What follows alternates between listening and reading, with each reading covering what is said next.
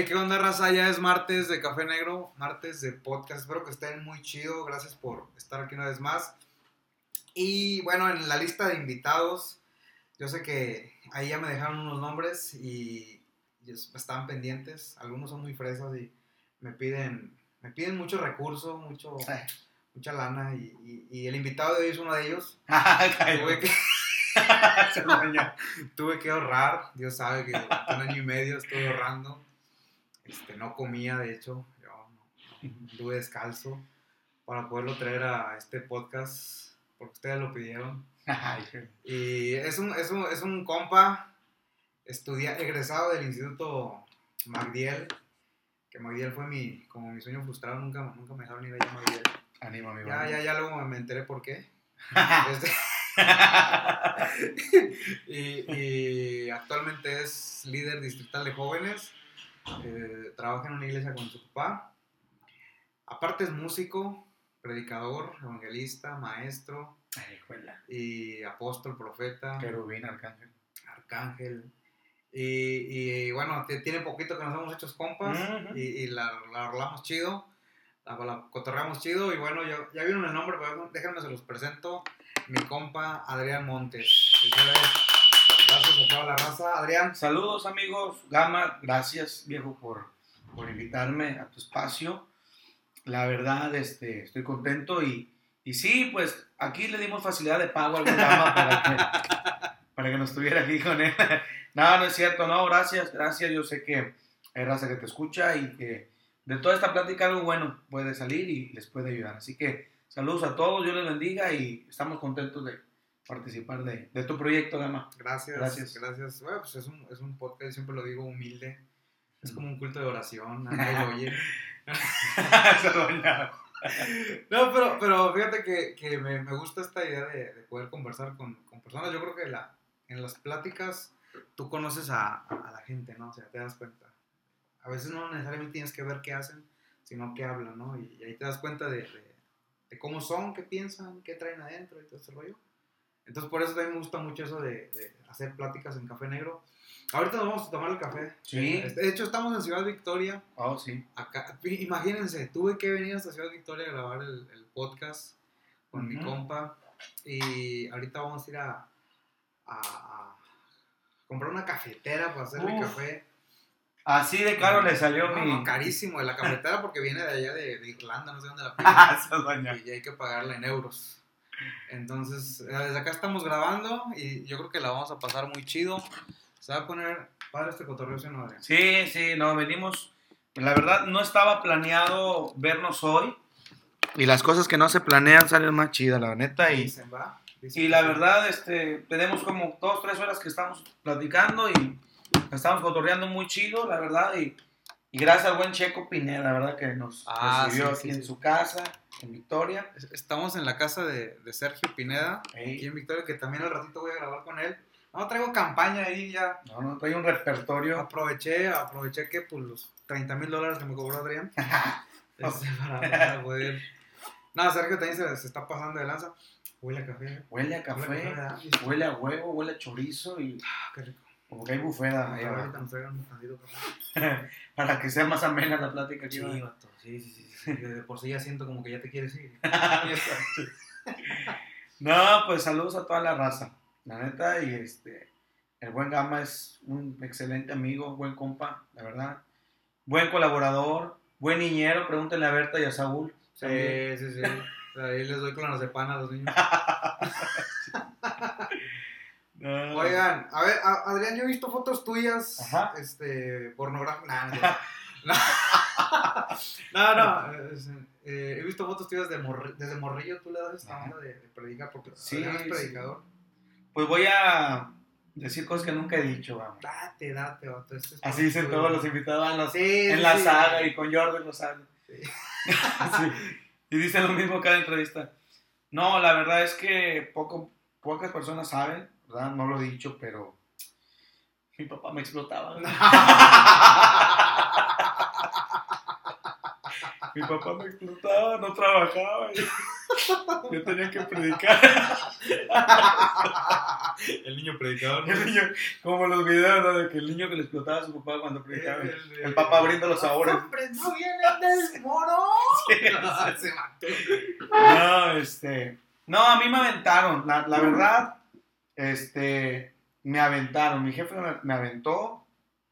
Así típicos papás que les vale queso todo, no. Pero, a ver, ¿cómo, cómo estuvo eso que te aventó? O sea, Porque mi papá empezó una misión. El Ok. pastor le puso una misión. ok. De hecho, en una zona rural. Y mi jefe fue un día de que, ¿sabes qué? El viernes, el viernes predicas. Yo creo que se desconecta todo. Este, también la, la luz de aquí. ¿Por al- qué? al quitar, porque ya no está el, Ah, batería. Sí. Es que está Gama, andas, Está, está, estaba metiendo, estaba ruido, ¿no? o sea, andas cajeteando. Oye, platícanos, platícanos. Sí, entonces este, empezó la misión y un día me dijo mi jefe, el viernes vas a predicar. O sea, no me dijo si quieres, si puedes, cómo te sientes. O sea, decirle a un morro de 10 años, Tienes 10 años. 10 años. ¿Sabes que en quinto de primaria? Ajá, sí, sí, sí. Vas a predicar, así. Vato, pero... La verdad, le valió que eso, jefe. Era un culto, ¿no? Sí, un domingo. culto. E- Era, era un viernes, era como que nuestra reunión fuerte de, de la misión, éramos una misión, porque teníamos miércoles y viernes. Entonces el viernes era como que la reunión fuerte, y me dijo, ¿vas a aplicar el viernes? Ya. No, hombre, ahí me tienes, vato, o sea, que buscando qué decir, leyendo ¿Te libros. acuerdas de lo que predicaste? Me acuerdo del tema, no me ¿Cuál acuerdo fue el especi- tema? ¿Cuál- ¿Cómo ganar dulces, no? ¿Cómo pintar y no salir de la rayita? ¿Cómo hacer los ademanes de los árboles en mesa? No, este, me acuerdo que prediqué de la oración. Este, claro, me guié en un manual, tenemos un manual y ya este, de ahí yo empecé predicando con un tema y buscaba textos Ah, que vayan de acuerdo. creo que Típico, todos ¿no? hicimos más o menos. Sí, lo que ahora ya sé que se llama un sermón temático, ¿no? De que agarras un tema y ya nada más vas respaldando con pasajes. Bueno, hablé de la oración. La neta, este, no sé si fue por la edad, no sé si fue, fue por mi voz, porque tenía una voz bien delgadita, ya por ahí han visto videos. De hecho, pongo ahí un video para que lo escuchen. Dale, dale. Este, la raza se conmovió, o No manches. sea, la raza fue de Sí, pues dijeron, al niño lo están explotando, ¿no? Pobrecito, para que se aprendiera eso. Y la neta, yo desde morro, desde el kinder, me aprendí oratorias. Ah, neta. Las oratorias me costaban trancazos de mi mamá. Eran, este, chanclas. Mi mamá le encantaba usar cintos para pegarnos. Y mi papá siempre viste vaquero. Un tiempo usó un cinto de esos que, que en el cinto trae como pelitos de fierro. Sí, sí, piquitos. ¡Ah, la fregada! No, cállate. Sabroso. Las oratorias eran de que golpes, pero para el sermón, no. Fue algo muy natural, muy fluido. No fue como que ella estuviera sobre mí. La neta, este, estuvo bien. Entonces mi papá sintió como que ya pegó este, ya la armé. Ay, qué chido. Y entonces, como a los 15 días más o menos, Otro. íbamos a otra misión. Más retirada dijo, vas a, a predicar otra vez. Pero ya en la segunda ocasión, como que el rumor se corrió. Hombre, el niño predica. En ese segundo... Ah, neta. Sí, se- Ah, segunda ocasión ya había más raza. Era una casa, pero estaba lleno ahí, la casa estaba llena. La gente estaba así, típico, ¿no? Que está predicando a alguien y la gente así, este, volteando así. Como, ¿Cómo se llaman? ¿Suricates se llaman? Los animales esos que salen de la tierra. sí, sí. Así, ¿no? Con la cabeza así. Porque ni me veía, ¿no? El púlpito me tapaba. Esa vez hablé de la fe. Y este, y ahí empecé. Y luego, pues, en- eh, por parte de papá, todos están en el ministerio. Y otro tío fue de que, oye, supe que predicaste, ven a la misión. No manches. está Y luego, ajá, otro tío de que, ven conmigo ahora. Y luego otro y otro. Y así empecé.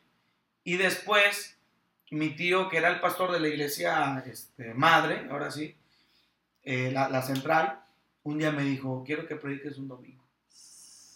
Y así fue como empezó, la voz empezó a correr.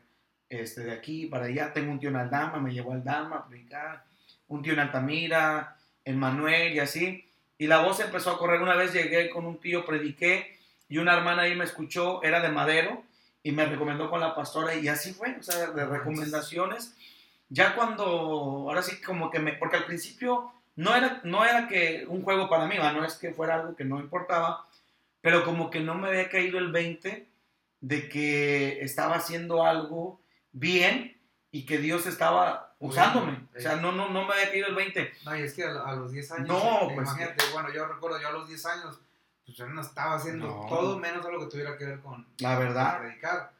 Entonces, Es- co- co- como Ujú. dices tú, a, la- a lo mejor tardaste en que te cayera el 20 de lo que estabas Ujú. haciendo bien, ¿no? Sí, no, no, no me había caído el 20. O sea, fue algo tan, tan natural que yo este, lo hacía, lo ¿Te disfrutaba. puedo hacer una pregunta Ajá. ah, ah, personal? Sí, sí.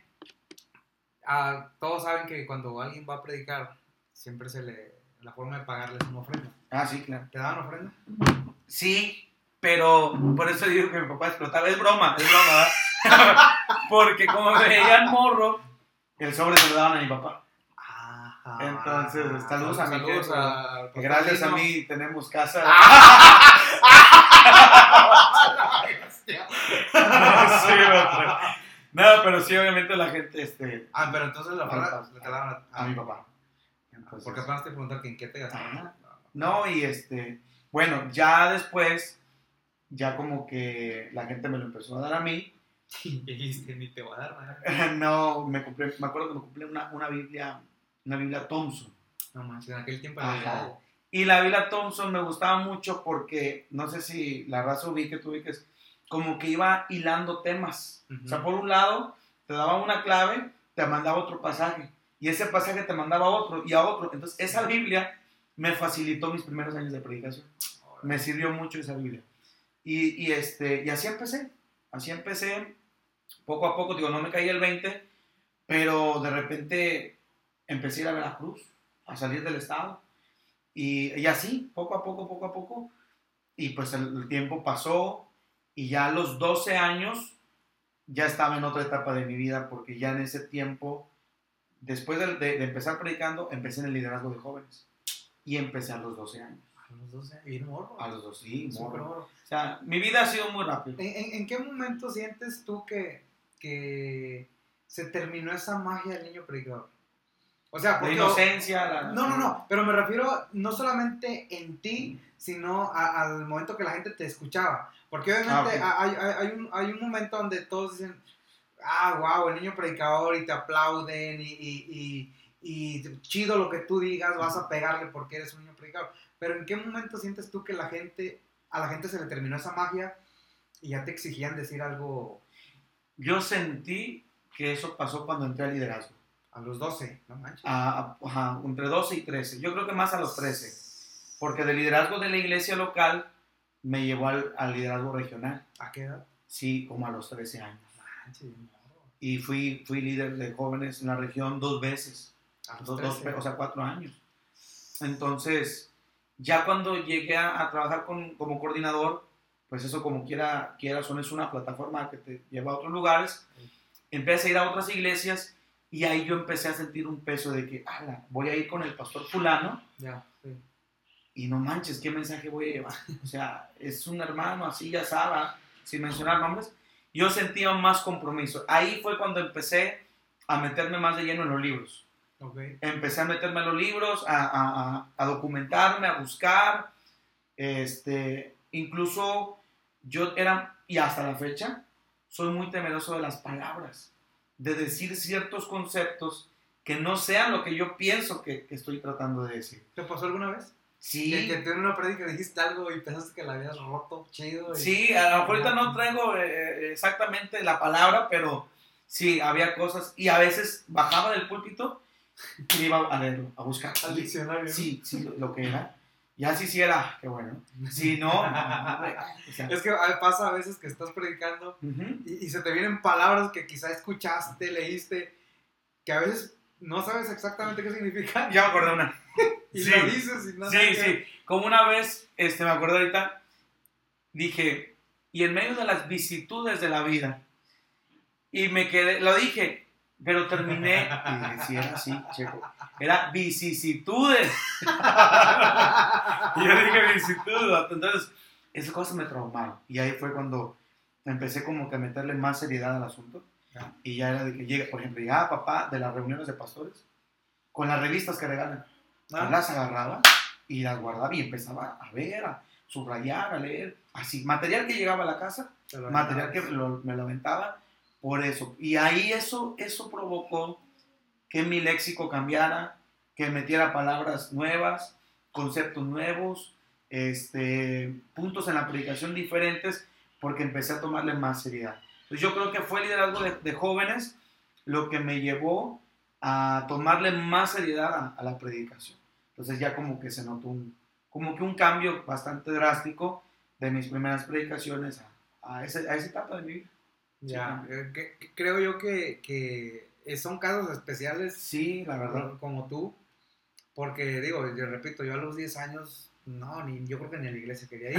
no. Sí, y, y, hay una persona que a los 10 años está, pues sí. está predicando, pues no manches, o sea, si, si, si estás hablando de, Sí. De un caso súper, súper especial. Aquí está el video. Yo era muy inocente, la verdad. ¿Ah, muy... tienes un video? Sí, es un fragmento 28 segundos. Dale, dale, ponlo, ponlo, ponlo. Bueno, dos cosas que van a ver aquí. Mi voz estaba bien curiosa.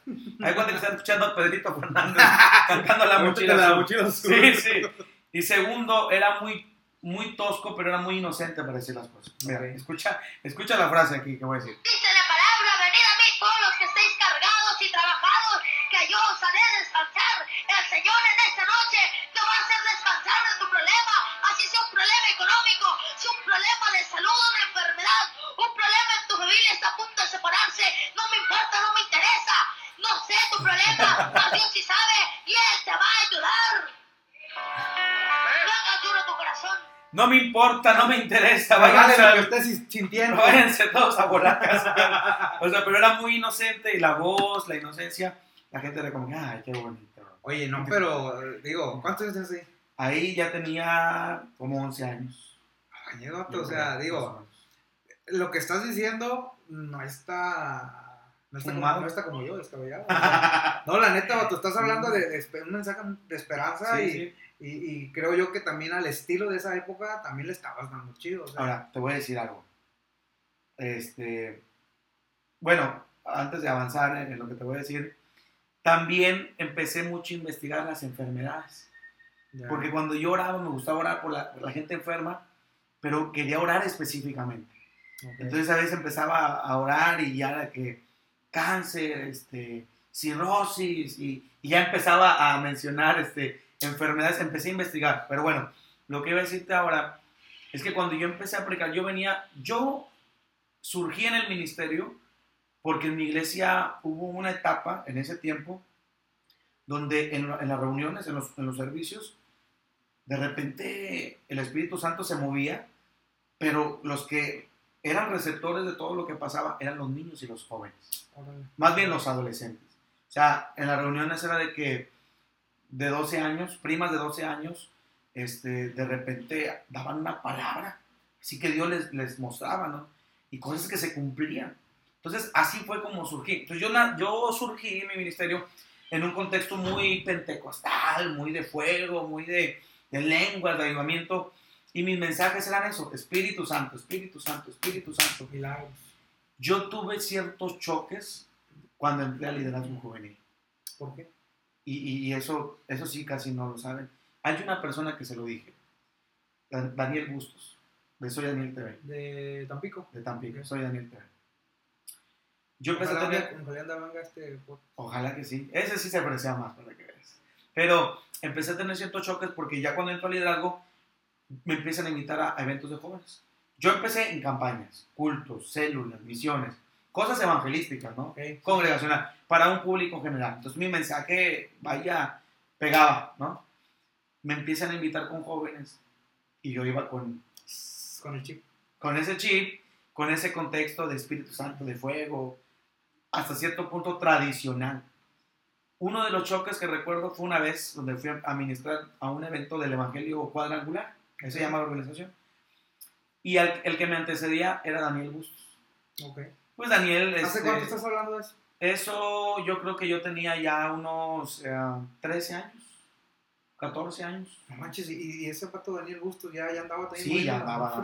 Sí, yo creo que tenía como unos 13 o 14 años, yo creo, recuerdo bien. Daniel, pues eh, su, su, ministerio es algo muy para jóvenes, sí, sí, sí. Su, su, lenguaje. De hecho, él estuvo en la inauguración de Hope. Ajá. Su, su manera de, de, de, predicar, de compartir, es muy relajada y me gusta. Hoy me gusta mucho. Pero cuando yo llegué, me acompañaba un primo ese día. está Daniel. Para empezar, yo lo veo con su vestimenta de tenis, playera así, y yo fue como que, dijera el meme, ¿no? Justo en, En la en, santidad. ajá, en la santidad, en el legalismo, así. Y Yo era de que camisa de manga larga, a veces pantalones de vestir, este, y así, zapatos y la fregada. Entonces llego y lo veo así, este, de esa forma, y yo así como que, ah, desde ahí ya me sentí incómodo. O sea, es tonto, la verdad. Sí, pero, Pero te estoy compartiendo morro, cómo, cómo yo. Daniel empieza a predicar, pues, te digo, su manera diferente. Yo me sentía incómodo, hermano. Incómodo porque yo era así como que, ¿qué le pasa a este ridículo? O sea, ¿qué, qué está compartiendo? O sea, ¿qué es eso? Y luego me acuerdo que Daniel terminó, en lugar de, de ministrar, de orar, le entregó una toallita a cada chavo y pidió que fueran y limpiaran los zapatos a alguien. Y así Pérez. como- ¿Eh? Abraham Pérez. sí. yo creo algo así. Y yo así como que, ¿qué onda? O sea, ¿qué es esto? ¿De qué habló? ¿De cómo ser un buen bolero? No, que te digo? Ah, me de acuerdo. Habló de los mandamientos, no sé qué. Y pues te digo, o sea, era un tipo monólogo, yo creo, algo así. Y yo así dije, ¿qué onda? Y luego el tema de- del evento era algo así como de estar en unidad, estar en armonía, algo así. No, yo traía un mensaje corto a veces de que si no estamos en unidad, el mundo no va a creer en nuestro mensaje. La neta, se sintió un cambio drástico de cuando él estaba cuando yo llegué. ¿En qué sentido? Porque en él la raza de que ja, ja, ja, ja. Y yo, pues bien serio, hablando cosas así, bien, bien, bien serias, Bien tajantes. Ajá. Y la raza bien, bien seria, o sea, bien, ¿qué onda? O sea, ¿qué rollo? ¿Qué onda? ¿Es campaña evangelística o qué rollo? Un vato así con, su, con la toallita que le veo a este vato, ¿no? Así como que escondiéndolo. Ah, sí, casi. sí, vato. Entonces, eso fue uno de los choques que yo llegué a tener. Que yo era otro formato y yo sentía que en cuanto a jóvenes, no, yo sentía que no era lo mío. ¿Llegaste a sentir eso? Yo no que era no. por ahí. No, yo sentía que no, yo sentía que no. Y era difícil porque estaba liderando jóvenes, o sea, necesariamente tenía que predicarle a jóvenes. Sí. Y yo tenía todos esos prejuicios, esas telarañas, esos conceptos. La verdad, no hace mucho que siento yo que he podido irme quitando eso. ¿Hace cuánto? La neta. Aquí, aquí vamos a hablar machín. Te voy a decir la verdad. La neta. Siento yo que fue en el lugar donde menos lo, iba, lo esperé que me fuera a ocurrir. Siento yo que fue en Madrid. ¿Neta? Siento yo que fue en Madrid. Yo siento que... Porque llegué a Matamoros, lo voy a decir con mucho respeto. El Matamoros, el- el- la, la manera de, de- de ser cristianos y de hacer iglesia Ajá. es bastante tradicional. Conservador. conservador a morir, a morir. Es más, yo sigo yendo para allá y yo tengo que ir en corbata, tengo que llevar mi saco, tengo que llevar mi camisa Sí, a predicar. sí, a predicar. Este, son bastante tradicionales, bastante tradicional. Hay cosas que yo llegué allá, para mí eran normales acá, y allá llegué y era de que no, o sea, eso es pecado, Ya. eso está mal. Entonces, ver ese tipo de, de, de- de hacer iglesia tan extremo o de cristianismo tan extremo me hizo a mí darme cuenta de que yo no quiero ser así. Eso no, no está bien, o sea, eso no me gusta. No era la ruta que... No, y entonces llegas ya más bien, topas con, con otros chavos, con otra raza, y te das cuenta de que no está mal ser un poco más abierto, ser un poco menos prejuicioso, si lo puedes decir así, y, y al final de cuentas cumples el ministerio, eres cristiano, pero no tienes que ser tan extremo. Te la pasas bien. Te la Digo, porque, porque a veces ponemos como sinónimo el cristianismo el, el Sí. siempre está la pasando mal. Exacto, Siempre, exactamente. ¿verdad? Entre Entonces- más mal la pasa el vato, Ujú. eh, eh, más Dios se agrada de él. Ándale. Y no. Entonces, en Magdiel, estar conviviendo, rela- eh, echando relajo, este, pasándola bien. O sea, siendo cristianos, en un instituto bíblico, encerrados, todo gira en torno a Dios y la Biblia, pero pasándola bien. Entonces, ahí siento yo que yo pude quitarme esos prejuicios, esas telarañas que yo tenía. Y ahí empezarme a dar cuenta de los dos extremos.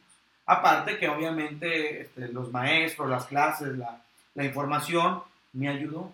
Entonces regreso de MacDiel, siento yo que más fresco de la mente, más Relajado, abierto, relajado. más relajado.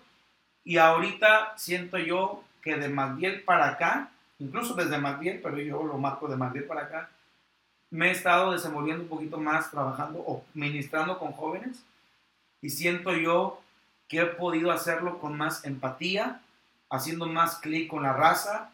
Este, estoy hablando con los jóvenes, ¿verdad? Sí, sí. Este, siento yo que mi mensaje o lo que yo quiero compartir puedo eh, ponerlo en el contexto de los chavos Ok. y ellos pueden entender, se identifican y a lo mejor sí puedo hablar este, un tema eh, a lo mejor eh, profundo, por decirlo así, meter conceptos profundos, pero ya sé cómo entregarlo sin que se vea tan así como que, ala, qué hueva, Tan teológico. tan teológico, tan de, ah, qué hueva, o sea, ¿qué es esto? Sí, sí, sí. No, es que en el griego dice que, pero ya uno, o, o más bien Dios te ayuda, eh, esas, esas vivencias, experiencias, te ayudan a transmitirlo más relajado, más calmado. Y ahora me invitan con jóvenes y lo disfruto machín. ¿No lo disfrutabas? No, no, porque yo sentía que trataba de imponer mi mentalidad y Ajá. ahí yo he aprendido algo. Si tú como predicador tratas de, en tu mensaje, estar tratando de meterle una idea a los jóvenes, pero a la mala, sí que es que tú eres esto y tienes que hacer esto, y te la pasas señalando, juzgando, juzgando y diciéndole tú, tú, tú, tú, tú, haces que en un momento de tu mensaje los muchachos sean indiferentes totalmente. No. Y es de que ya cállate los hijos. O sea, ya me digas lo que me digas, no te voy a hacer caso. Exacto. Y te ganas el desprecio del público. Y eh, hablando con jóvenes específicamente. Entonces yo entendí esa parte. Que es mejor ponerte los zapatos de ellos. Y, y te voy a decir algo, Ama. Yo pienso que tuvo que ver mucho en mí. Que yo no tuve una adolescencia y una juventud. ah, ¿Cómo te diré? Con experiencias. Normal. Normal. Normal, Pues la sí, neta, no quería decir así. Sí, no, no, porque Normal. yo digo, Sí. sí, no. No, yo mi adolescencia fue leyendo, este, dejé mis juguetes, dejé todo. Tú sabes, o sea, yo no sé de jugar FIFA, de que vamos a jugar FIFA, no juego FIFA. Ah, ¿Qué hiciste en la adolescencia? Pues estaba leyendo, ¿entiendes? O sea, Sí. ¿por qué no sabes de ¿Lo eso? agradeces?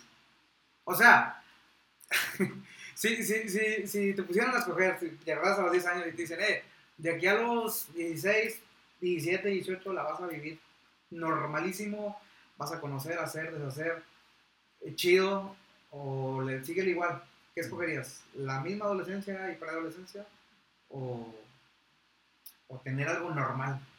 La verdad no me arrepiento. La neta. La verdad no me arrepiento porque yo creo que si no hubiera tenido ese contexto, esa formación, tal vez no estuviera aquí y tal vez no estuviera haciendo lo que estoy haciendo ahora. Tú sabes que hoy en día es muy difícil mantenerse, ¿no? Este, desde morro. Pero sí hubiera, hay cosas que yo hubiera cambiado. ¿Qué te hubiera gustado vivir en esa preadolescencia, adolescencia, que no viviste? Que, que por ejemplo, a niños de la iglesia, gente de tu familia, que sí vivieron y que tú no. Me hubiera gustado este, tener más amistades, más convivencia, relajarme un poquito más. Pues es que mi papá era pastor, nos la pasamos en la iglesia, nos la pasamos en todo lo que era ese asunto, ese contexto. Yo cuando estaba libre me la pasaba predicando. Entonces, por ejemplo, en, en la prepa, o en la secundaria más bien, no, el sábado es la quinceañera de la compañera fulana, vamos, vamos, todos van. Y yo, por mis prejuicios, es que es pecado ir a la quinceañera. Es pecado. Es pecado. Entonces todos iban y llegaban el lunes.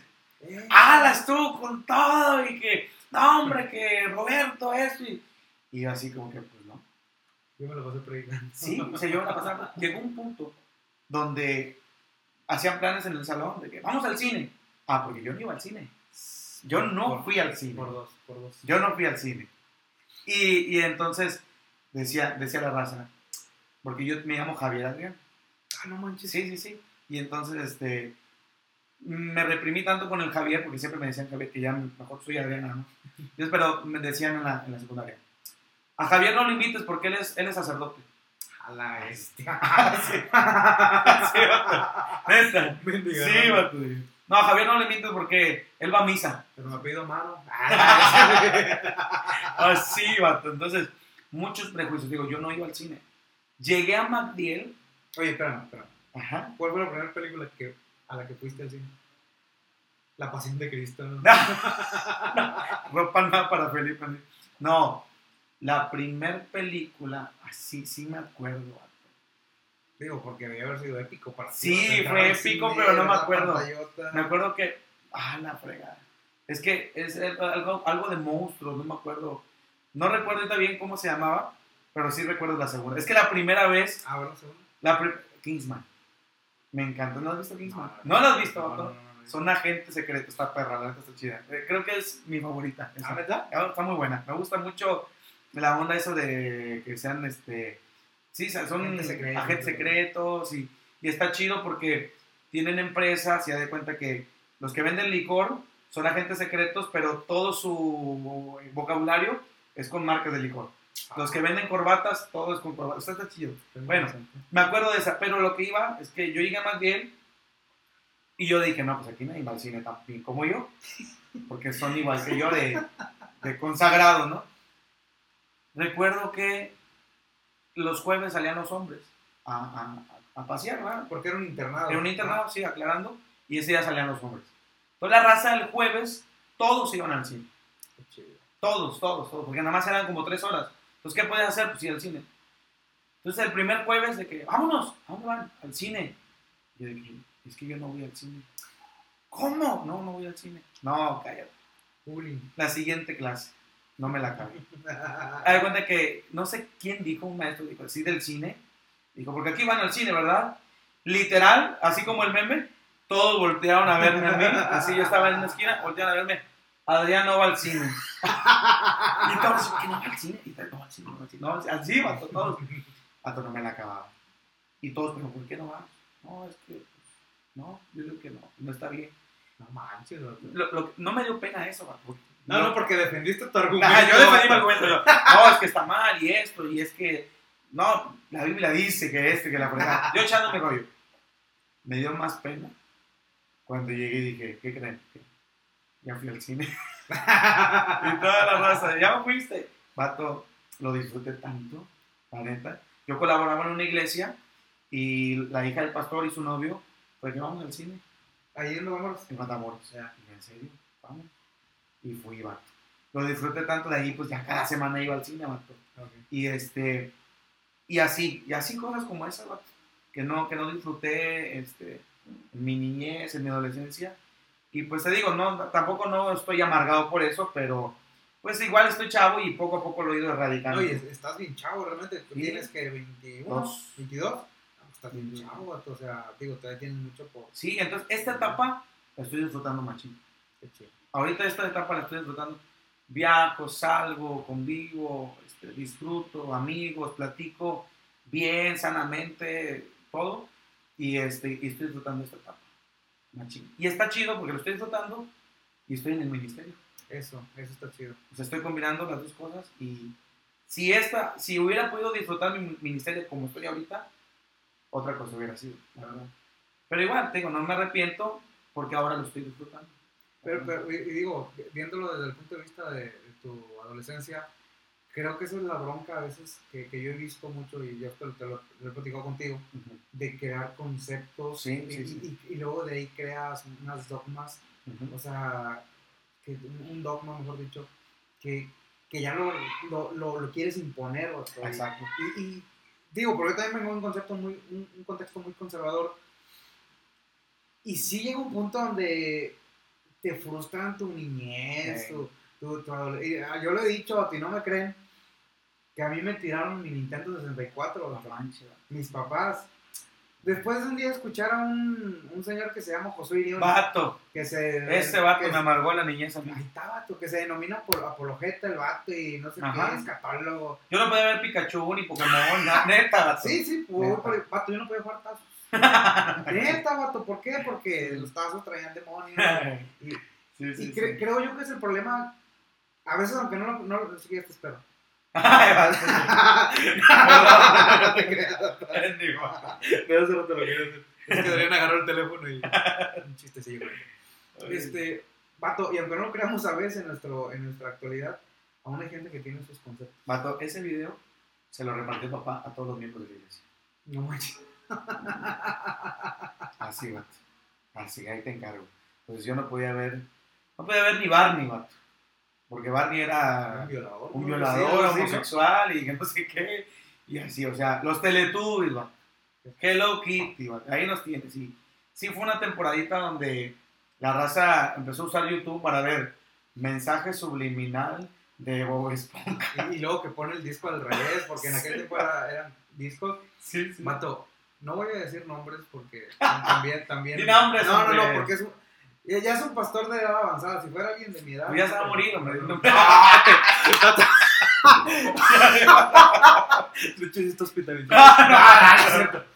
Vato, el, el vato este, comenzó a predicar en su iglesia sobre los reptilianos. vato. Ah, caray. O sea, digo yo, vato, habiendo tantas cosas chidas en la Biblia, vato, Jalada, te ¿no? pones a predicar de los reptilianos. Y le prohíbes a la gente que tome coca, y le prohíbes a la También gente, eso. y le prohíbes a la gente que escucha a Marcos Witt porque es ecuménico. Qué, qué bueno es el cuál es esa. Juan ¿Cuál Bueno. Que era una bruja le había hecho. ¿no? O sea, vato. Vato, yo creo que si, si la iglesia en general cambiara todos esos conceptos, realmente fuéramos la luz que dijo Jesús. Sí, es. O sea, realmente, vato. Sí, es verdad. Porque eh, a veces que yo me pongo a leer las enseñanzas de Jesús, eran bien prácticas.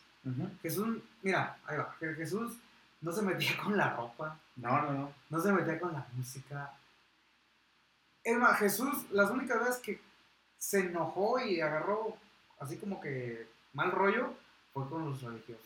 Ándale. Sí, de hecho. Pero de ahí en fuera sus enseñanzas es amar, perdonar, abrazar, levantar, restaurar.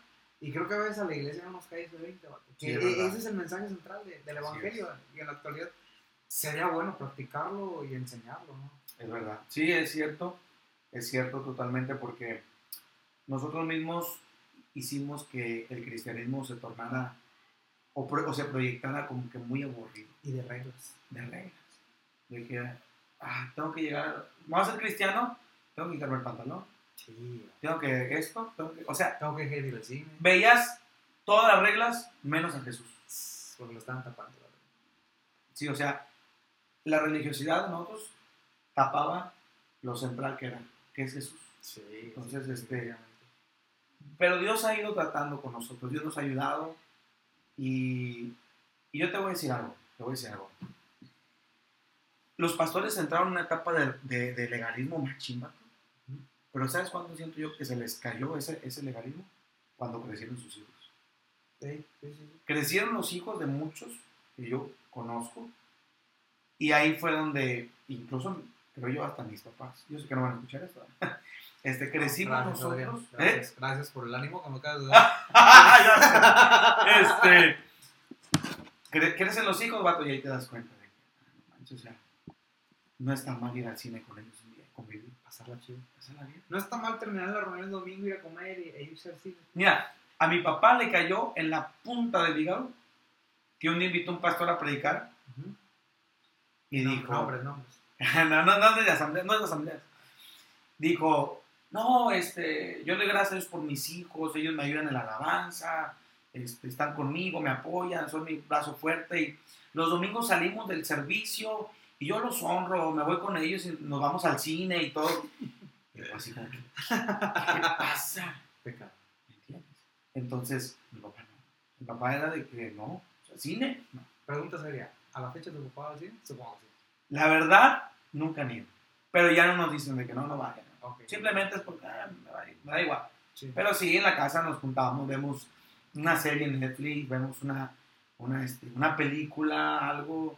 A veces llora. Cuando vio Milagro en la celda 7, lloró como niño, vato, ahí. este. Es más, se emocionó tanto con esa película, vato, que un día Que se la tatuó, ¿no? ya sé, este, convocó a, a familia, a un tío, de que vengan, tienen que ver esta película. No. Sacó la tele, hicimos palomitas y ahí tenía un tío de 60 años llori y llore, vato, y mi papá curándose, like, "Ah, llorando", no. O sea, ya la pasamos más tranqui, la verdad la pasamos más tranqui.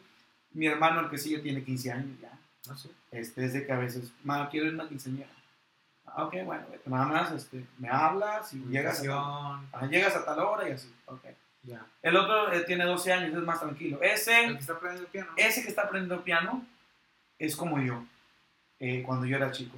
Ese vato está metido en, en Dios, la neta. Por decir que en el ministerio. En el ministerio, es muy inocente, ese vato como que no está, no le interesa mucho otra, otra cosa, la verdad. Ya, ya fue el que pusiste una foto Ajá. en WhatsApp. Sí, de hecho, mis papás como que se han percatado de eso y ahorita le pagaron clases de, de piano. Y al vato le gusta, le gusta todo lo que tiene que ver con el ministerio. Sí, Él- y, y- y no, no, no has pensado de repente en, en- quizá no hablando con él, pero sí de alguna u otra manera, como que hacer que él disfrute lo que tú no disfrutabas. Fíjate que sí he no- tratado. No, no te da esa como que... Sí, sí me da esa carga. Esa carrita. Sí, ajá, cómo exacto. no. Sí, sí, yo, yo no quiero que ellos se frustren, yo no quiero que ellos se, se repriman. Y sí he tratado, cuando yo estoy en casa, porque por la mayor parte del tiempo estoy fuera, sí, cuando estoy en casa, ¿quieres? Bueno, Sí, este, trato de, de, de, de llevarla bien, de convivir, de que se nos acabó este Netflix, yo le, le, le busco una, o una cuenta o buscamos este, ver Amazon, algo en Amazon, pasarla bien en familia, ¿me entiendes? Que no tengan prejuicios, que estén bien, que estén sanos, convivo bien con ellos, este, cuando estoy ahí es de que, ¿qué onda, pa? Este, ¿Vamos a comer todos o qué? Nos vamos y, y que disfruten, que disfruten. Y definitivamente nuestra vida como familia, como familia pastoral, no es la misma de cuando empezamos. Ahorita este, nos hemos rodeado de muchos amigos, pastores, de otras organizaciones, convivimos, disfrutamos y estamos en una etapa bien diferente, más libres, sin menos prejuicios. Sí, he visto que tu papá de pronto sube fotos allá a Facebook, porque lo tengo en Facebook, así de que conviviendo con Sí, la raza sí, sí. en el rancho de Manuel y cosas así, entonces está chido. El vato se la lleva bien, bien, bien tranquilo, la verdad. Entonces, estamos contentos con, con este tiempo tan, tan diferente. Mi mamá igual, ella todos los mm, martes, miércoles, se va con sus amigas a tomar café, Perdón. pastoras, conviven, disfrutan, se van a la playa, mi papá igual, yo pues ando en lo mío, mi hermano del medio también, nada más el chiquito sí es como que más tranquilo, te digo, está pequeño todavía, pero estamos en una etapa bien diferente, fíjate, un día, para que te des cuenta, la raza se, se dé cuenta de qué tan prejuiciosa era la gente, o éramos nosotros y nuestra iglesia, porque lamentablemente influye nuestra manera de, de ver las cosas en la iglesia, porque pues somos la familia pastoral. Mi papá hablando siempre en contra del cine y todo ese rollo. Pero, Gama, te voy a decir algo. Ya que he platicado con ellos y les pregunto, ¿por qué ten- tienen esos prejuicios contra el cine? Ahora que, lo, que, lo, que los escucho, me doy cuenta que definitivamente el cine de su tiempo no es igual al de nosotros. Ah, neta, No, no, nunca he escuchado.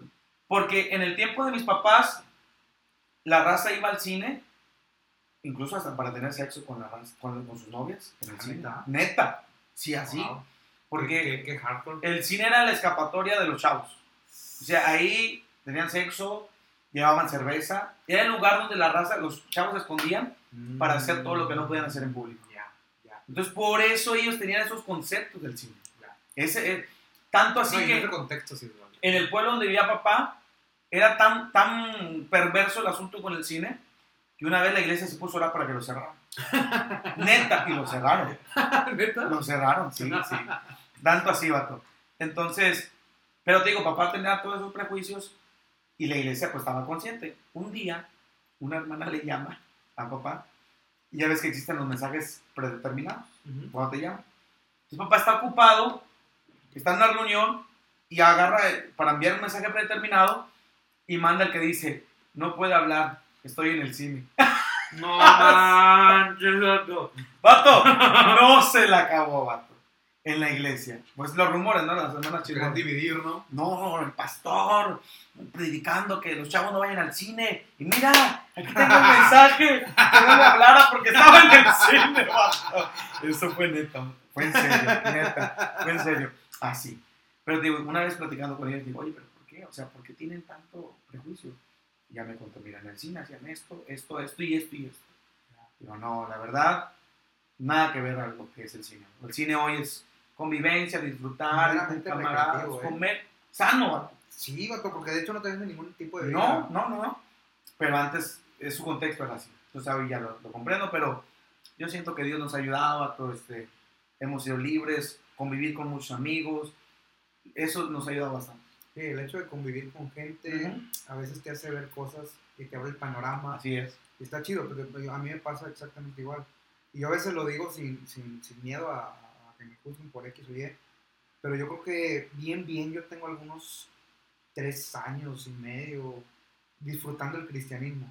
Wow. Porque, sí, también te digo, crecí en ese contexto, entonces siento que nunca lo había disfrutado tanto como hoy. O sea, el prejuicio de escuchar música que, que no es sacra, Ujú. el, el prejuicio de, de, por ejemplo, de repente ir a un restaurant bar a comer, o sea, de- ¿sí me entiendes? Sí, sí, sí. El, el prejuicio de, de ir a fiestas paganas, Ah. o sea, e- esos tipos de cositas siento y siento que hay muchas cosas a las que me subí tarde, siempre lo digo, y una de esas es disfrutar el cristianismo. Por eso de pronto a veces le digo a la raza, hey, disfruta, te amargues, eh, si quieres hacer esto, hazlo, si quieres estudiar esto, estudialo. Ándale. Sí, Hasta sí. en eso.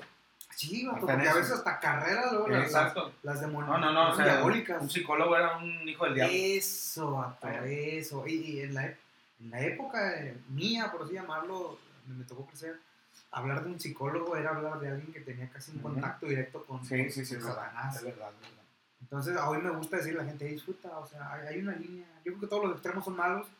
Tratar de estar en medio y, y compensar las cosas es, es. es, es bueno. O sea, vato es bueno hasta para tu salud mental, Sí, sí, sí. O sea, ya no andas por la vida como que todo te espanta, todo es pecado, en todos lados ves al diablo y, y creo que eso, eso ayuda mucho. Sí, la verdad, la verdad es bueno y, y hoy te digo, tratar de que la raza lo vea así, más tranquilos, más relajados, sin tantos prejuicios y disfrutar, vato, la vida cristiana Es bonito, que Jesús dejó es preciosa, chida. sí. pero los cristianos la, la han hecho muy pesada. Sí. Ay, de hecho, Jesús lo dijo alguna ocasión, ¿no? Este, mi yugo es, es ligero. Mm, sí, sí. Pero nosotros nos hemos encargado de, de meterle más cosas al yugo, de apretarlo más, de ponerle más carga y no, no, no, la neta no está nada chido. No, no, no, pero pues te digo, o sea, y quien nos escuchas, me imagino que es gente cristiana, ¿verdad? Y si no, pues los que no son cristianos que sepan que esto es padre, ¿no? Está chido. Y los que ya son cristianos, llévenselo tranquilo, o sea, no se frustren, no se amarguen, relájense y tengan muchos amigos. ¿no? Eso. Yo creo que ahí eso, eso es bueno, es la. ¿Cuántos, ¿Cuántos amigos tienes ahora? O sea, Cam- eh, amigos, amigos, ta- amigos. Tampoco te quiero meter en, en, eh, como dicen los viejos, en camisa de once varas. Pero, por ejemplo, así a mí ahorita se me vienen cinco. Que yo sé que son invaluables, eh, que son incondicionales. Invaluables incondicionales. ¿Tú cuántos tienes? Mira, No digas nombres, nada más en cuanto a la amistad, este, siento yo que he ido eh, madurando esa parte o descubriendo bien esa parte porque, pues sí, yo en un, en un momento sí era de que me gustaba tener amistad, me gusta tener amistad con todos, pero la vida te va enseñando que hay que saber. Se va a escuchar feo esto que voy a decir, pero la vida te va enseñando a ser selectivo. En el Sí. buen sentido de la palabra. Claro, sí, sí. A- a no darte por una cuenta. cuestión socioeconómica ni nada que ver, sino porque comienzas a ver dónde hay reciprocidad, Ujú. dónde no. La vida, dónde sí. dónde. Sí, y disculpa que mencione Magdiel otra vez, pero me marcó también. No, no, no, pues nada más que manden la ofrenda. Porque no nada. A mí me marcó mucho, vato, porque convives con personas todos los días. De hecho, Que de hecho, eso de paso es difícil. difícil lo que le sigue. O sea, había unos roces, ¿Sí? pero tremendos, la verdad. O sea, unos roces. De que nomás te Mira, por ejemplo, un. Te voy a decir algo, una, una de tantas, así rápido. La primera vez que llegué a Magdiel, el primer cuatri, me tocó estar en una habitación con casi, eh, casi 15 personas. No te pases de lanza. Es que era una zona que Era eran como tres cuartos. Pues sí, vato. Sí, así neta, o sea, eran, eran un chorro. Pero en mi área donde yo estaba específicamente, había un cuate este, de Coahuila. El vato era arqueto. Así, la- Y sí, estaba el vato ahí sí, o sea, la neta, era de negro todos los días. Epa, epa. Así. Epa. Y este, y hasta para ir a clases. Su camisa negra y su corbata Sí, negra. neta, vato, así. Y ya cuando le quería variar, corbata gris. Sí, o roja. Andaba de color. Sí, vato. Siempre, siempre así negro. Ahora, estaba en la habitación. El vato desde el primer día puso una persiana en la única ventana que teníamos. Neta, vato, neta. Yo no sé cómo le hizo, vato. Consiguió una persiana, la puso desde el primer día. Vato, yo soy, ¿cómo te explico? Es que por parte de mi familia, por parte de papá, somos muy este, activos, muy de estar haciendo algo, vato, muy imperativos. Entonces yo cuando estoy en un lugar, ahorita que llegaste ahí al hotel te diste cuenta, yo creo, La, la- la cortina Sí, abierta, de luz. luz, este, a veces siempre tengo música, aunque estés leyendo, necesito tener música, vato. A veces me paro y estoy caminando, haciendo algo, siempre tengo que estar haciendo algo, siempre, siempre, siempre, escribiendo algo, algo. Y este vato no. Este vato era de que la puerta, no teníamos puerta, porque llegamos en McGill en una etapa donde el edificio donde nos pusieron estaba en remodelación. O sea, no había nada. Ahí, ese, ese lugar estaba algo feo.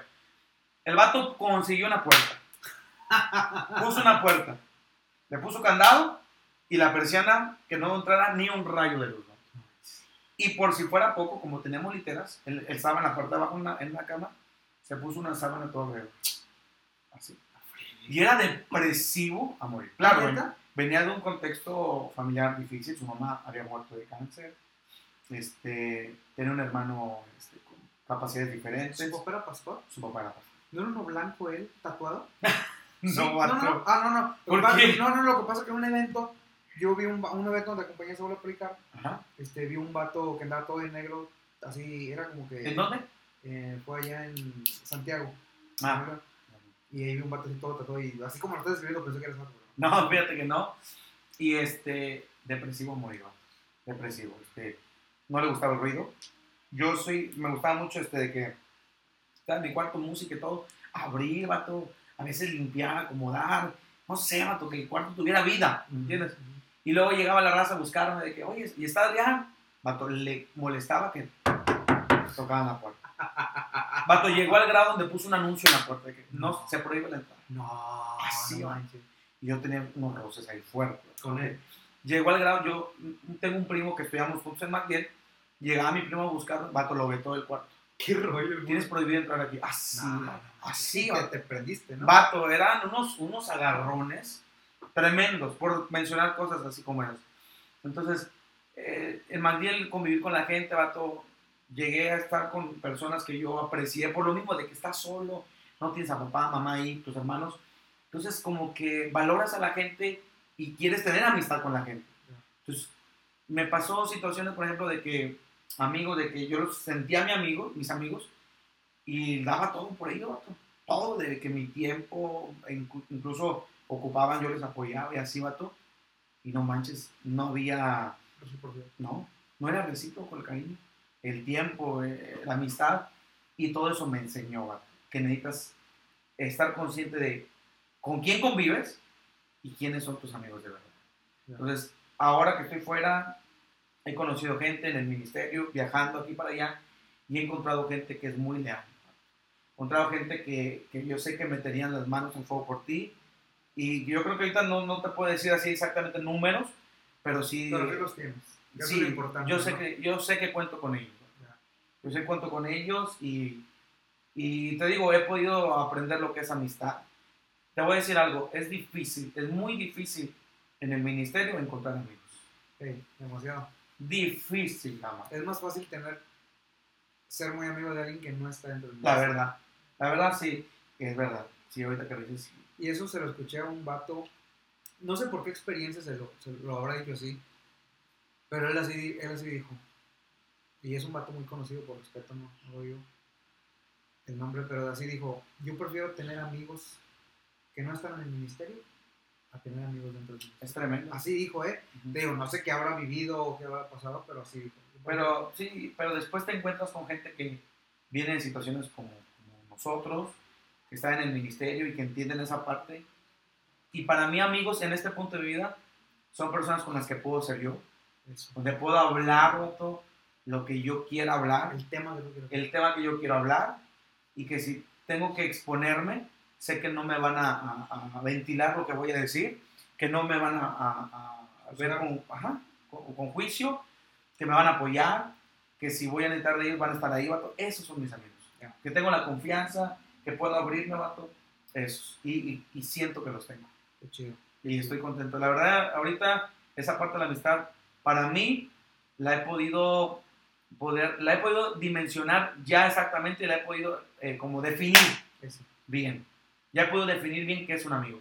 ¿Por qué? Porque siento que encontré lo- amigos de verdad en este tiempo. Es que dijiste hace rato una palabra clave, eh, luego uno va descubriendo poco a poco. Ujú. Y está chido, de eso se trata la vida también, de, de ir descubriendo ciertas eh, cosas que, que la vida tiene por ofrecernos. Adrián, ¿tienes novia? No, no, no, no. Chicas, este, que están aquí voy a dejar también, lo voy a etiquetar en Facebook si quieren agregarlo. Este, ya ustedes le tienen el rollo, yo, yo no puedo tirar el rollo por ustedes. Este, y pero no nos quedamos con nadie.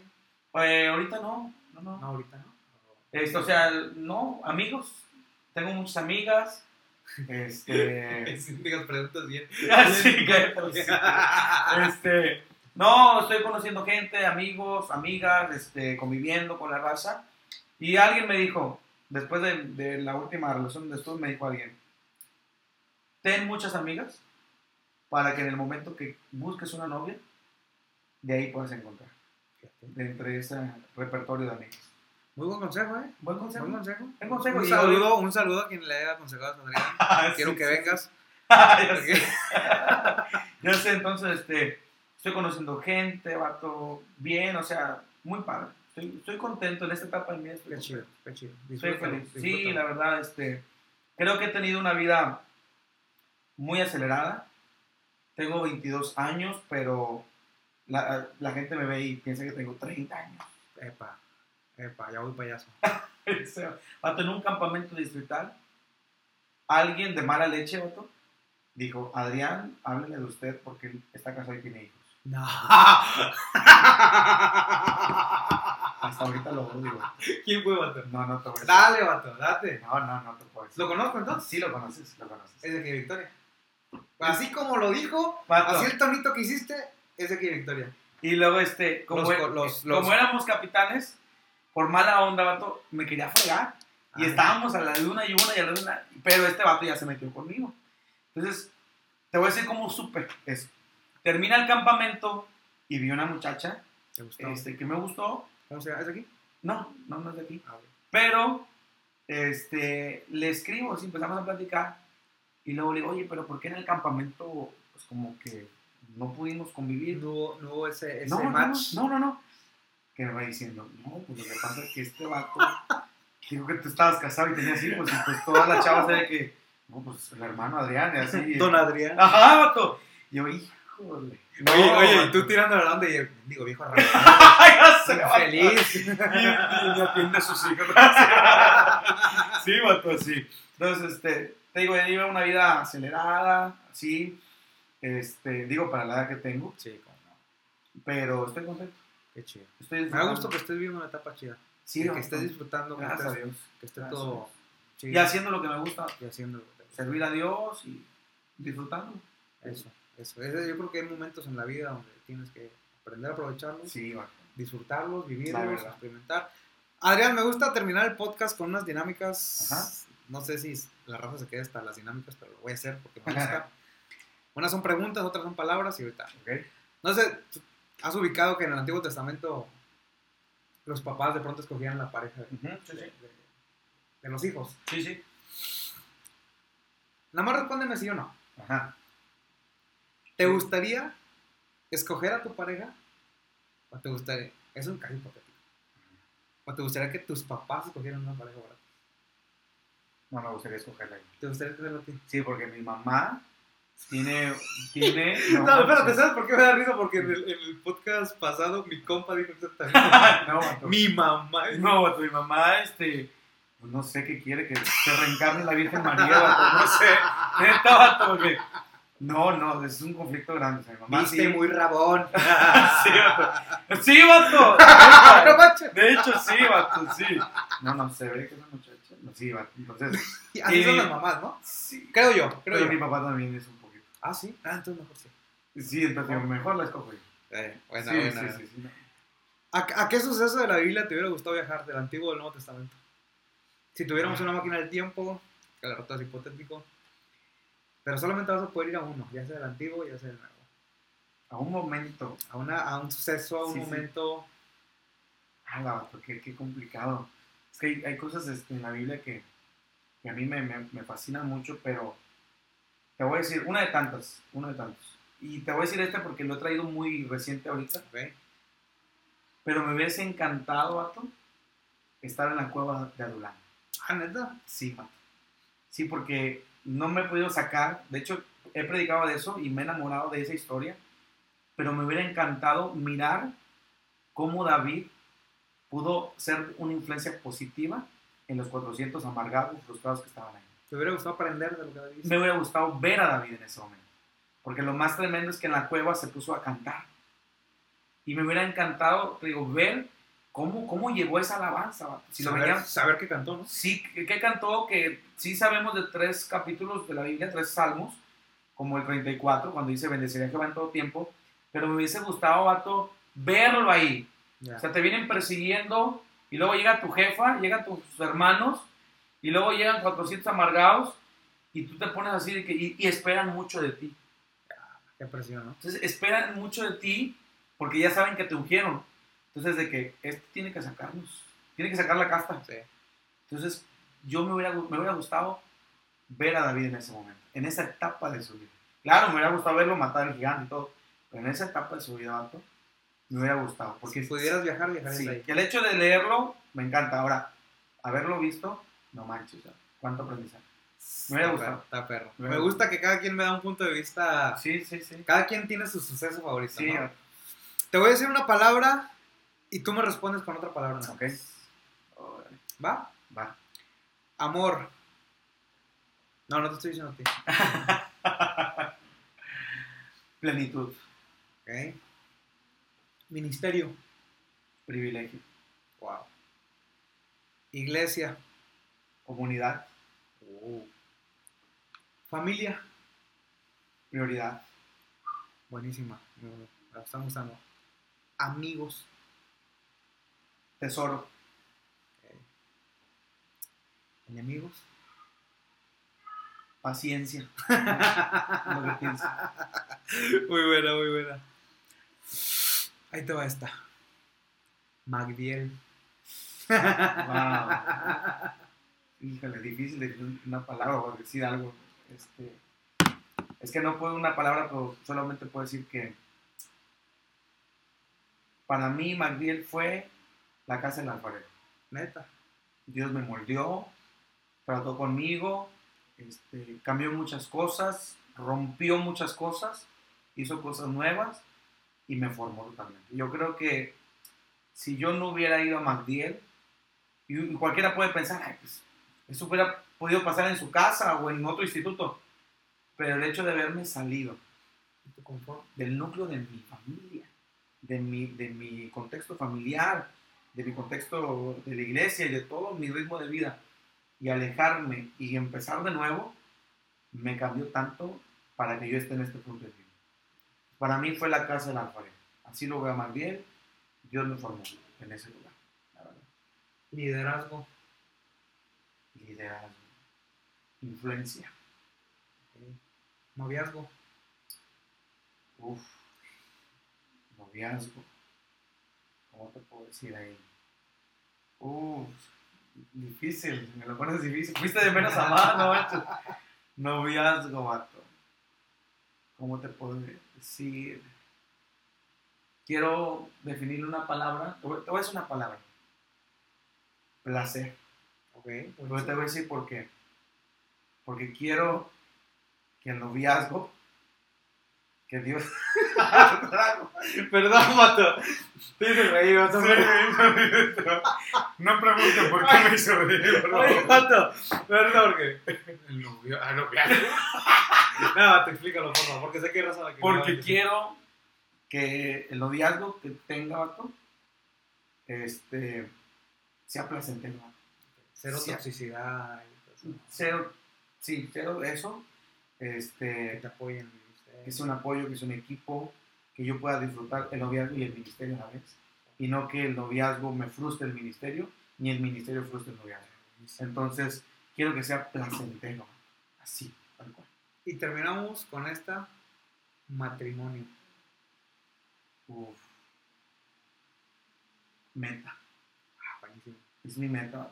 Yo, eh, ha sido mi meta, sobre todo ahora en este tiempo de mi vida, ha sido mi meta llegar a un matrimonio, llegar bien y poder que, que mi matrimonio sea algo que sume a mi ministerio. Eso ha sido mi, y es mi meta, mi sueño, entonces lo tengo muy presente y, estoy tratando de que Dios me ayude, vato, Y claro, tampoco Dios no me va a bajar aquí a la Virgen María reencarnada, pero estoy pensando mucho y estoy tratando de, estar bien yo para que cuando eso llegue, vato, sea algo bien. Chido. Y de corazón espero que te suceda. Ojalá. Que tengas. Ya 10 años que- después viniendo aquí. que te- El nuevo podcast de Gamas, Ministros Divorciados. ¿no? Primer episodio de Adrián Montes. Gracias, Adrián, por. Bueno, tenemos ese episodio de hace 10 años. ya sé. Vato, de todo corazón deseo que, No, que vato, lo que tengas en, en mente, en planes, en metas, te suceda, te pase. Y qué chido que estés disfrutando de este momento de tu Sí, vida. vato, gracias.